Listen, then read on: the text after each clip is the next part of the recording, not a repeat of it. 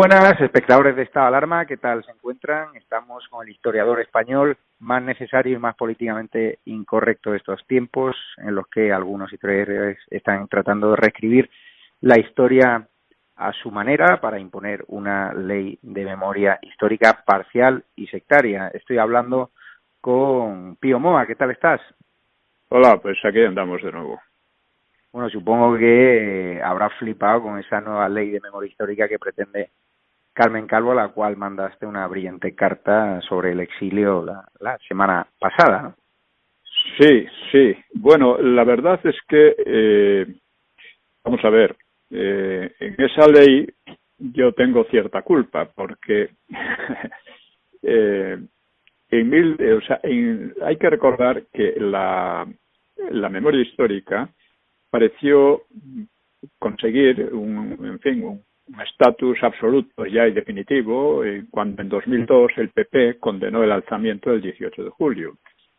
Si la propia derecha reconocía, entre comillas, que sus padres habían sido unos criminales, entonces las versiones tipo Tuñón de Lara, eh, Jackson, Preston eh, y luego más o menos matizadas por los Tusell y similares, pues eso se convertían en definitivas, ¿no? y las versiones contrarias quedarían como, como rabietas sin importancia. Sin embargo, en el 2003 salió mi libro Los mitos de la guerra civil, que tuvo un éxito increíble. Durante meses, semana tras semana, pues aparecía en las listas como el libro de no ficción más vendido. Si se hubieran vendido unos pocos ejemplares, pues simplemente habría sido ignorado, como otros, pero al no ser así, lo lógico habría sido que desde las posiciones definitivas ¿no? de, la izquierda y separatistas, que eran casi universalmente aceptadas también por la derecha, pues lo lógico habría sido que aplastaran mi libro intelectualmente, pero es obvio que no pudieron. O sea, inmediatamente alzaron un coro de exigencias de censura y silenciamiento, ¿no? Y por eso el, Los mitos de fue un libro definitivo, aunque dentro de sus límites, porque no pudo ser rebatido. Y como seguí publicando libros con gran éxito de ventas, terminaron recurriendo a la ley de memoria histórica. Usted habla desde el punto de vista, eh, o sea, la gente en general, ¿no? Habla desde el punto de vista del poder porque han conseguido mantener este silencio, ¿no? También hay que decir que ha habido otros historiadores muy importantes, como Ricardo La Cierva, Solos Larazado, Stanley Payne, ¿no? Pero que eh, la verdad es que mm, cuando empezó a hacer agua la la versión de izquierdas y separatistas, que parecía definitiva, ya digo, pues eh, fue con los mitos de la guerra. Después ya he publicado otros y entonces se han visto obligados a sacar esa ley y a irla empeorando. Claro, aquí se plantea una batalla abierta. O les toleramos esto o no se lo toleramos. ¿eh? Claro que el problema es difícil porque la universidad está tan degradada que ha aceptado la ley de memoria histórica. El PP es un partido tan degradado que ha aceptado la ley de memoria histórica. Es una ley de tipo soviético. Es una ley y, el hecho de que tengan que recurrir a estas leyes ya revela que estamos con un gobierno de delincuentes, un gobierno antidemocrático, totalitario, y de hecho de delincuentes, de estafadores, ya empezando por el título de doctor del, del miserable que, que lo lleva, ¿no? que, que lo dirige. ¿no? Pero quiero decir que es lo que plantea esta gentuza que tenemos en el gobierno, es una batalla, una batalla de gran importancia en la que todos debemos sentirnos comprometidos, porque es un ataque directo a, los derechos más elementales democráticos de opinión, de expresión, de investigación, de cátedra, ¿eh? y eso simplemente no lo podemos tolerar. Si lo toleramos, estamos perdidos. Es decir, hay que luchar contra eso y todo el mundo debe hacerlo. Oh, por ejemplo, el otro día, cuando publiqué la, la carta a, la señora esa con motivo de la, del exilio, pues esa carta tendría que, cada uno de los que la leyeran, tendrían que hacer todo lo posible por difundirla y hacerla llegar a todas partes. Por desgracia, hay una cierta pasividad en esto, una pasividad que, claro, aprovechan los otros. Y estamos en una situación en que hay que dar la batalla, la batalla cultural, para no tener que dar otras peores. O sea que la batalla cultural es fundamental y todos, insisto, debemos sentirnos comprometidos. ¿Qué has preparado? Ah, bueno, te quería preguntar primero, ¿qué te parece esa ley de nueva memoria histórica de Carmen Calvo hablando de que quiere cerrar los locales donde se salte la dictadura? Porque claro, solo se refieren a las dictaduras bajo su punto de vista de derecha, ¿no? Al régimen franquista, porque de la dictadura comunista, de esos locales donde hay exaltación, ¿no? asesinos, no se va a hacer, ¿no? Sí, no, no. Eh, mire, no podemos caer en esa trampa de que si una dictadura, otra dictadura. El franquismo fue un régimen eh, magnífico, fue un régimen que salvó a España de la disgregación y del totalitarismo y fue un régimen que mm, eh, cambió la sociedad y permitió después la democracia. Si existe algo de democracia, es gracias al franquismo, gracias a la sociedad que creó el franquismo. No tiene nada que ver con el antifranquismo, que siempre, o sea, el franquismo nunca tuvo eh, oposición democrática, la oposición era comunista, ¿eh? y esta era la única que tuvo. De ahí no podía salir la, de ninguna manera eh, una democracia. ¿no? Entonces, estos han jugado, con el apoyo del PP, han jugado a esa, a esa situación, a ese juego. ¿eh? Ellos son los demócratas, por lo tanto tienen derecho a imponernos su dictadura. Esto es en el fondo lo mismo. Para ellos la democracia siempre ha sido que mande que y nada más.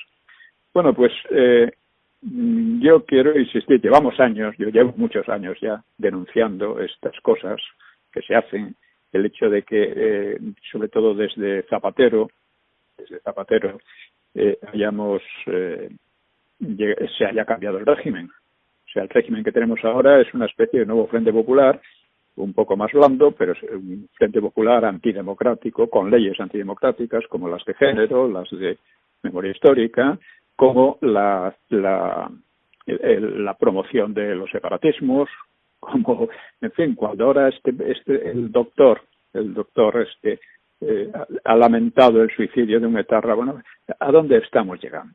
¿A qué estamos llegando? Porque lo que realmente ocurre es que el PSOE, una de sus mayores fechorías fue con Zapatero rescatar a la ETA. La ETA estaba prácticamente en la ruina, gracias a la política de Aznar en aquel momento. Aznar tuvo sus aciertos y sus fallos, ¿no? Uno de sus eh, aciertos fue que eh, aplicó eh, el Estado de Derecho a la ETA por primera vez desde la transición. Porque la ETA todos los gobiernos le estuvieron dando oxígeno con aquello de la salida política y demás. ¿eh? Salida política significaba premiar sus asesinatos con, con medidas políticas. Y en definitiva, lo que hizo Zapatero fue rescatar a la ETA de la ruina, premiar sus asesinatos, convertirlo en una potencia, eh, una potencia política. Bueno, pues esto eh, no es de extrañar, o sea, hay una afinidad fundamental entre el PSOE y la ETA. Los dos son muy antifranquistas, por supuesto. Lo que pasa es que el, la ETA luchó contra el franquismo y el PSOE no, claro, es otra cuestión. Los dos son socialistas, se definen como socialistas, son feministas, son LGTBI, son todo, toda la porquería que estamos viendo por todas partes, lo son, son lo mismo en un 90%, ¿no? Entonces, eh, es lógico que este miserable, pues, lamente el suicidio de ese tarra. Bueno, ¿qué pasa si se suicida? Se suicida muchas personas que no han hecho, no han cometido crimen ninguno. ¿Qué tiene que ver eso? Tiene que ver que son iguales, son muy parecidos, son partidos muy parecidos. Mientras no reconozcamos estas cosas que están a la vista, mientras no lo reconozcamos, haremos mil trampas. No se trata de decir por qué atacan a los la dictadura franquista y no la comunista. No, señores, que la dictadura franquista, si la queremos llamar dictadura, que fue una dictadura que no, no pudo, tuvo que ser así necesariamente, porque el, la República y sobre todo el Frente Popular destruyeron toda posibilidad de democracia ¿eh? durante muchos años, pues nadie reclamaba además la democracia en España hasta el final. Bueno, pues entonces, si ponemos en el mismo plano a uno y otro, estamos ya cayendo en la trampa.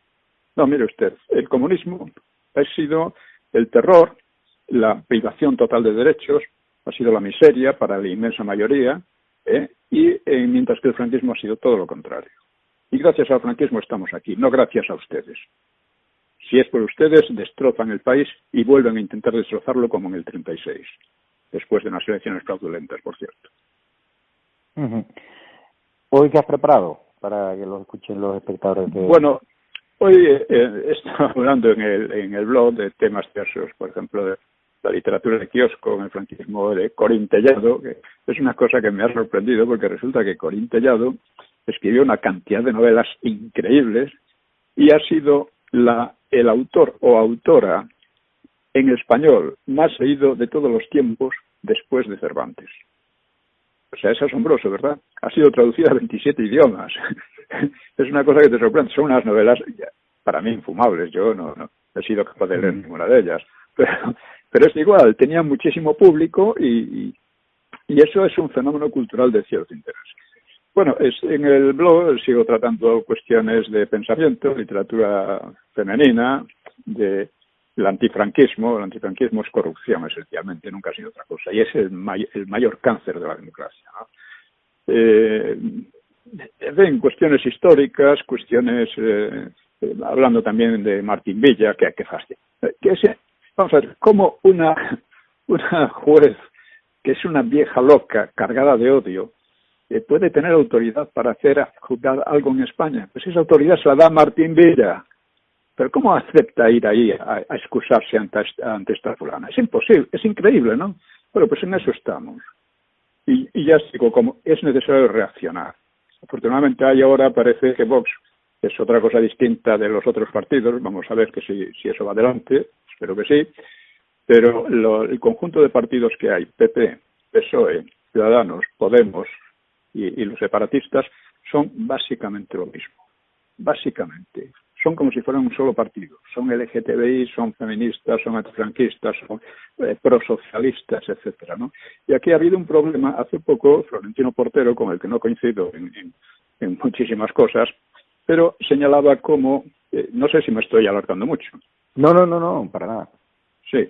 Bueno, señalaba hace poco eh, como cuando él hacía la, tesis en los años 80, pues un catedrático que decía que era católico y reformista y tal y cual, le dijo, desengáñese usted, la derecha está condenada a alimentarse de los desechos intelectuales de la izquierda, no da para más. Y es verdad, una cosa que falta aquí en la derecha de una manera radical a, cualquiera entre los eh, profesores y los, no profesores es formación, decía él, ideológica e histórica. Este es uno de los grandes defectos y problemas que tiene, eh, no digo ya la derecha, porque es solo una manera de hablar, en fin, las personas que quieren mantener a España y mantener la democracia. O sea, mi blog se titula Más España y más democracia, porque tanto una cosa como la otra lleva muchos años siendo atacadas sistemáticamente y desde todos los ángulos, desde los separatistas, desde el PP, desde, en fin. Y hablé antes de lo que hizo Aznar eh, eh, condenando el 18 de julio. Estaba tratando de criminales a sus propios padres. Es algo alucinante. Pues esto es, y eso es por esa falta de formación eh, formación ideológica, histórica, que decía aquel catedrático. ¿no? Esa es una falta que se mantiene y gracias a ella la izquierda y los separatistas no han cesado de avanzar hasta, un, hasta una situación que se está volviendo cada vez más peligrosa. Sí. No sé si quieres leer algún artículo que te haya parecido significativo de, tu blog, aunque lo son casi, vamos, todos. Bueno, he comentado, eh, dice, por ejemplo, el PP y Cortesanas, bueno, Cortesanas es Ciudadanos, ¿no? Pues están empeñados en convencer al doctor de que prescinda del coletas y que les haga caso a ellos. Pero en el proceso se parecen cada vez más a Podemos todos, ¿no? Y el asalto al Pazo de Meirás, pues une, como de costumbre, a los separatistas, al PP, al PSOE, a Podemos y a Cortesanas. Llamo Cortesanas porque eh, efectivamente es la manera de tratar a un partido que está traicionándose constantemente a sí mismo. ¿no? También a, a ETA Bildu, el asalto al Pazo, pues le parecerá un logro de la democracia, pero hay algo más revelador de lo que significa democracia para toda esta gente, para la ETA. Es, que es una cosa además que hay que destacar constantemente. El antifranquismo une a la ETA, al PP, a, Ciudadanos, a, a Podemos, a, los une a todos. Y eso ya revela lo que son.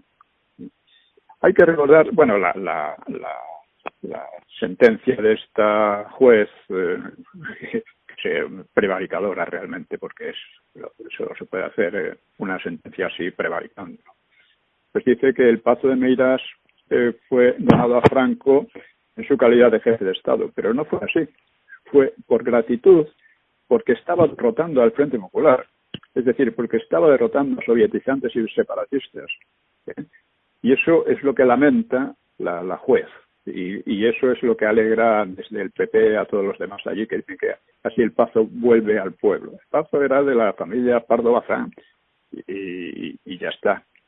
ahora está eh, tenía que seguir en, manos, lógicamente, por justicia, vamos, por, por la ley, no por justicia, sino por la ley, pues, a, eh, pues en manos de, la familia Franco, a no ser que estos quisieran donarlo. Bueno, pues, eh, en fin, ahora una de las cosas más asombrosas de esta situación es que el jefe del partido más corrupto de la historia de España, más ladrón y más corrupto de la historia de España, que es el PSOE, haya desplazado al PP por corrupción. Lo ha desplazado por corrupción cuando es muchísimo más corrupto que el PP. No es que el PP no sea corrupto, pero es que el PSOE es muchísimo más. Y ahora mismo está acusando el doctor al PP de no cumplir la Constitución, como si ellos lo hubieran cumplido alguna vez. O sea, la Constitución no ha sido cumplida nunca durante todos estos años. ¿eh? Porque la promoción de los separatismos, de las leyes contra España en, las, en Cataluña, Vascongadas, etcétera, eso no es constitucional. Y sin embargo, lo han promovido y financiado desde tanto el PP como el PSOE desde sus gobiernos. Y bueno, otro pequeño comentario, dice, porque me preguntaba un amigo que por qué hablo de corrupción sexual, porque dice que es ridículo hablar de cosas así. Yo dije, pues no lo es, pues pasa como con el dinero. La corrupción consiste en creer que lo único que importa es el dinero, al margen de cómo se consiga y utilice. Y lo mismo pasa con, con el sexo, vamos. Que actualmente la, porque hay todo este movimiento LGTBI, etcétera, pues va porque eh, se considera que la sexualidad consiste en pasarlo bien un rato. Entonces, si eso se puede conseguir de cualquier manera, con animales, de cualquier manera puede conseguirse. entonces, todo eso es lógico, todo es igual y, y, no hay diferencias entre una cosa y otra. Y estamos en eso. Bueno, ¿Qué te ha parecido que el PP haya arrinconado a, a Cayetana, que ya no, no, le, no la deje ni ir al Congreso los diputados porque sí que no son no de las más importantes? Claro, claro, es que y la, y la hipocresía con que actúa, ¿no? El PP. ¿no? Bueno, Cayetana eh, tiene unas ideas de historia de España muy peculiares, muy, las he criticado porque son, son estupideces, ¿no? Pero, de todas maneras, eh, está defendiendo mm, cosas que el PP no quiere defender. Lo que el PP llama moderación eh, y centrismo es precisamente lo que decía aquel catedrático que comentábamos, es alimentarse de los desechos intelectuales de la izquierda, porque no da para más, no da para más decía el catedrático aquel, que se trataba de, funcionarios, de altos funcionarios, pero que no tenían esa formación. Y al no tener esa formación, pues eran desbordados constantemente por la izquierda y por los separatistas. Esto, esta es la terrible situación en que estamos. Si no hay, eh, esta Cayetana quiere dar la batalla cultural. Bueno, pues la batalla cultural hay que darla. Lo que no se da cuenta es que el centro de la batalla cultural es la cuestión de Franco y el franquismo. O sea, un país una, no puede subsistir cuando está cortando sus propias raíces. El franquismo lo que hizo fue salvar a España, la continuidad de España como nación, ante todo. Eso fue lo que hizo el franquismo. Y eso debe reconocerse, porque sin ello, el fin, sería el desastre. Pero esta gente, también Cayetana, quiere, pretende que el franquismo no existió o que si existió fue un mal y que fue una cosa que eh, con la transición eh, se superó. Como, vamos, como si no hubiera tenido importancia histórica 40 años y una guerra en la que consiguió, eh, que el franquismo consiguió que España no, eh, no se convirtiera en un país soviético, ni se convirtiera, ni se desplegara en un montón de estaditos eh, que serían evidentemente, y, y, ya lo intentaron durante la guerra, serían pues manejados por, por potencias más importantes de fuera. Entonces, pues Pío Moa, muchísimas gracias por estar con esta alarma y nos vemos la semana que viene. Sí, tenemos que insistir mucho más en la cuestión de Franco porque todo el mundo quiere ah, eh, olvidarse de ella. ¿eh? Que es la cuestión clave de la democracia. Lo del paso de Meirás, que hayan condenado a los francos de devolverlo de Estado. Sí, sí, sí, ya, eh, ya lo he comentado, que es una lo, de, lo del Pazo de Meiras es una pequeña batalla de, de las que ganan esta gentuza, porque son así de ruines y miserables, ¿no? Ahora, mm. muchísimo más grave y fue lo de la profanación de la tumba de Franco. Eso fue gravísimo porque además retrató a los obispos, retrató, retrató a todos, retrató incluso al rey, ¿eh? por supuesto, No hay que olvidar que Juan Carlos firmó la ilegitimidad de la monarquía, ¿eh? porque la monarquía viene de Franco también, da esa casualidad. Cuando Podemos dice eso, está diciendo la verdad y es el único que dice la verdad al respecto. ¿eh? La monarquía no existiría hoy sin Franco. ¿eh? Entonces, cuando firma la ley de memoria histórica, que es la ley de deslegitimación del franquismo, está firmando la deslegitimación de la monarquía y, por supuesto, de la democracia. Esto, como digo, como la derecha o el PP son eh, intelectualmente inanes, son la nada con sifón. ¿no? Pues esto pues mm, circula, se apoya y, vamos, se convierte casi en un dogma. Bueno, pues esto, lo del Pazo de Meirás es una pequeñita escaramuza más que gana esta gentuza por esta situación. Pues muchísimas gracias, Pío Moa. Ya nos vemos la semana que viene y gracias sincera por colaborar con esta alarma. Bueno, gracias a vosotros. Un abrazo. Un abrazo, hasta luego.